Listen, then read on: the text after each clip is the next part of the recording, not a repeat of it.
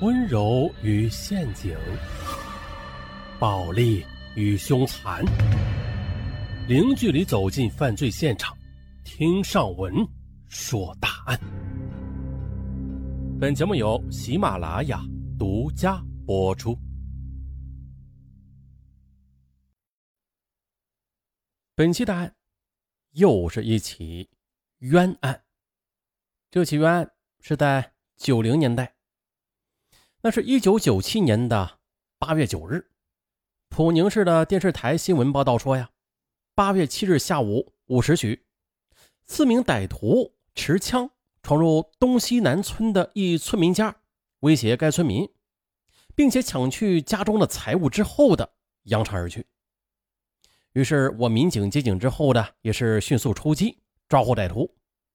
可是，在押解途中的，由于这乡间道路崎岖不平。车速较慢，四名歹徒便趁机了撞开车门，试图逃脱。于是，在公安民警在鸣枪无效的情况之下，的迫不得已开枪击毙了四名歹徒。这是一个罪恶累累的抢劫勒索犯罪团伙。可是，四名死者家属面对亲人不明不白的被杀，又蒙如此罪名，自然是悲愤之极。他们根据目击和掌握的情况，也是纷纷的向普宁市委和有关部门去反映，这是一起民警冤杀无辜的大惨案。他们在控告信中是陈述事件的原委。这事儿啊是这样的：八月七日下午四点左右，占陇镇村民个体职场的厂长，二十八岁的陈广峰，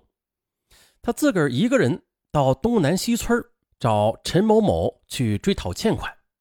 于是双方就发生了争执。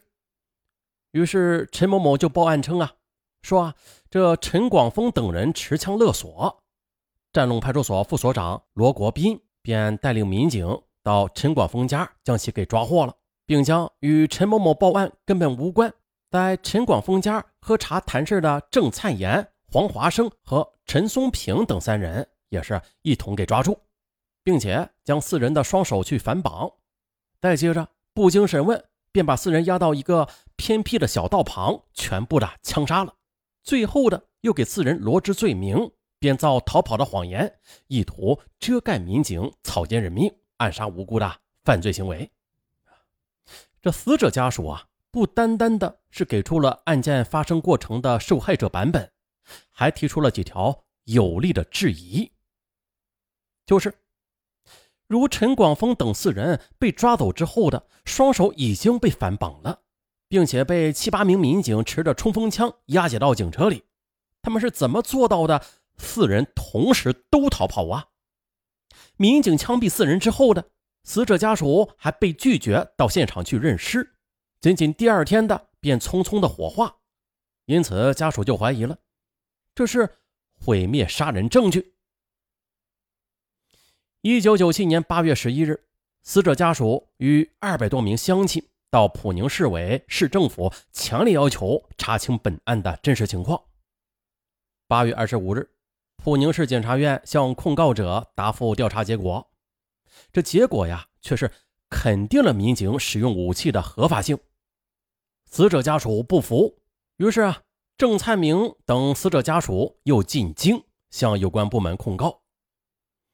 这相关部门又将死者家属的投诉材料转去了中共揭阳市委政法委。十二月七日，揭阳市政法委终于回复了，说关于普宁市占龙派出所抓走的郑灿炎等四人，并在其逃脱时警告无效而予以击毙的情况，可以直接的向广东省检察院控申处去询问。又是十天过后的，有记者。来到了占龙镇来调查了。这陈广峰的母亲家里是四名村民被抓走的现场，而村民陈文辉跟记者是这样反映的：那是八月七日下午四点多钟的，陈广峰在路上遇到我弟弟之后的，就问我弟弟陈某某的家在哪儿啊？我弟弟说在东西南村，于是陈广峰就向东西南村的方向走去了。当时我弟弟跟我说啊。他只看到有陈广峰一人，并且这手里也没有拿什么东西。而陈广峰的母亲陈婵英是这么说的：八月七日下午六点多钟，这钟家庄派出所啊来了六名未着装的民警，带着两支冲锋枪，还有四支手枪，也是没有出示任何的证件，就开始搜查。不由分说的就把陈广峰等四人抓上警车就带走了。晚上十点多钟，那些民警第二次来家搜查，并且不许陈婵英进屋。后来的说是搜出了一把手枪，于是便把陈婵英叫进屋里，硬摁着他的手，在这搜查记录上留下了手印而村民陈炳炎反映了，当时他亲眼啊就看到。这几个民警把陈广峰四人用皮带和各种衬衣撕成的布条，双手这样反绑着。陈广峰的妻子陈丽珍怀抱着未满周岁的女儿，神情哀伤地说：“民警在抓陈广峰的时候，把他的摩托车也开走了。那摩托车的车厢里边还放有买加工纸的四万元的现金呢。后来也是去向不明。”这时。一位六十多岁的村民也是愤怒的，用脚在地上使劲的蹭着，说：“欺人太甚了！我们农民也是人的，不是地上的蚂蚁。”普宁市检察院在送交普宁市委市人大的检察报告是这样认为的：在审查公安机关侦查活动案件的来源及定性，还有战龙派出所报告案情的真实性，公安干警使用武器的合法性。再就是公安干警当场采取击毙措施的必要性等等方面，均没有发现公安干警有违法的行为。最终，该院检察委员会决议认为，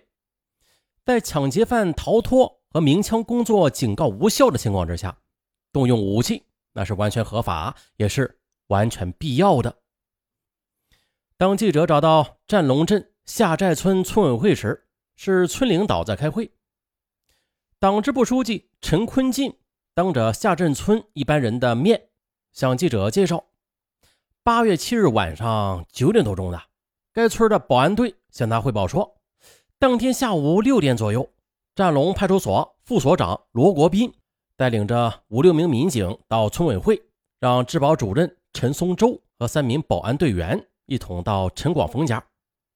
民警没戴手铐，便用布条。将陈广峰等四人捆绑之后，推上警车带走的。陈坤进接着又说：“呀，这前几年陈广峰比较爱打架，但是绝对没有是偷抢的行为的。但是这几年他表现的还不错，办了个职场。”陈广峰家属反映，陈的摩托车被派出所带走时，这车厢里边有四万元的现金。记者向当时在场的保安队员询问，保安队员也说了。啊，没错，当时是看着这摩托车厢里边有几沓钱，而副所长呢，立刻的就把这个箱盖给摁下了，于是就开走了摩托车。而就在此时的村委会一般人中有几个人介绍了一个重要的情况，就是啊，八月七日报案人那个陈某某的表亲，居然就是揭阳市公安局某位副局长。此人还原在战龙派出所当过副所长。这几个人还说了，他们对案件的定性是错的，什么结伙勒索、抢劫、逃跑啊，根本就没有这回事的。接着，记者又通过了调查，找到了一些目击者，在通往普宁的广善公路北侧的一处公路旁，有一条土路，而再往北前行约一公里，这土路边上的菜地中间呢。有一条水沟，而这里便是郑灿烂、陈广峰、黄华生和陈松平四人被就地正法的现场。距现场对面约一百五十米处有一个农舍。进入农舍的一间破茅屋的主人陈海松说：“呃，八月七日晚上七点多钟吧，我正在吃饭时，就看到三辆汽车很快的开过来，停在路旁了。”这车熄火之后呢，我就听到砰砰的枪声，还有人的哭声，接着那枪声又响了好久，又见有人哭了好久。哎呦，我当时没敢出去的，我也没有看清，当晚还下着雨呢。到了此时，这案情啊，似乎是越来越扑朔迷离了。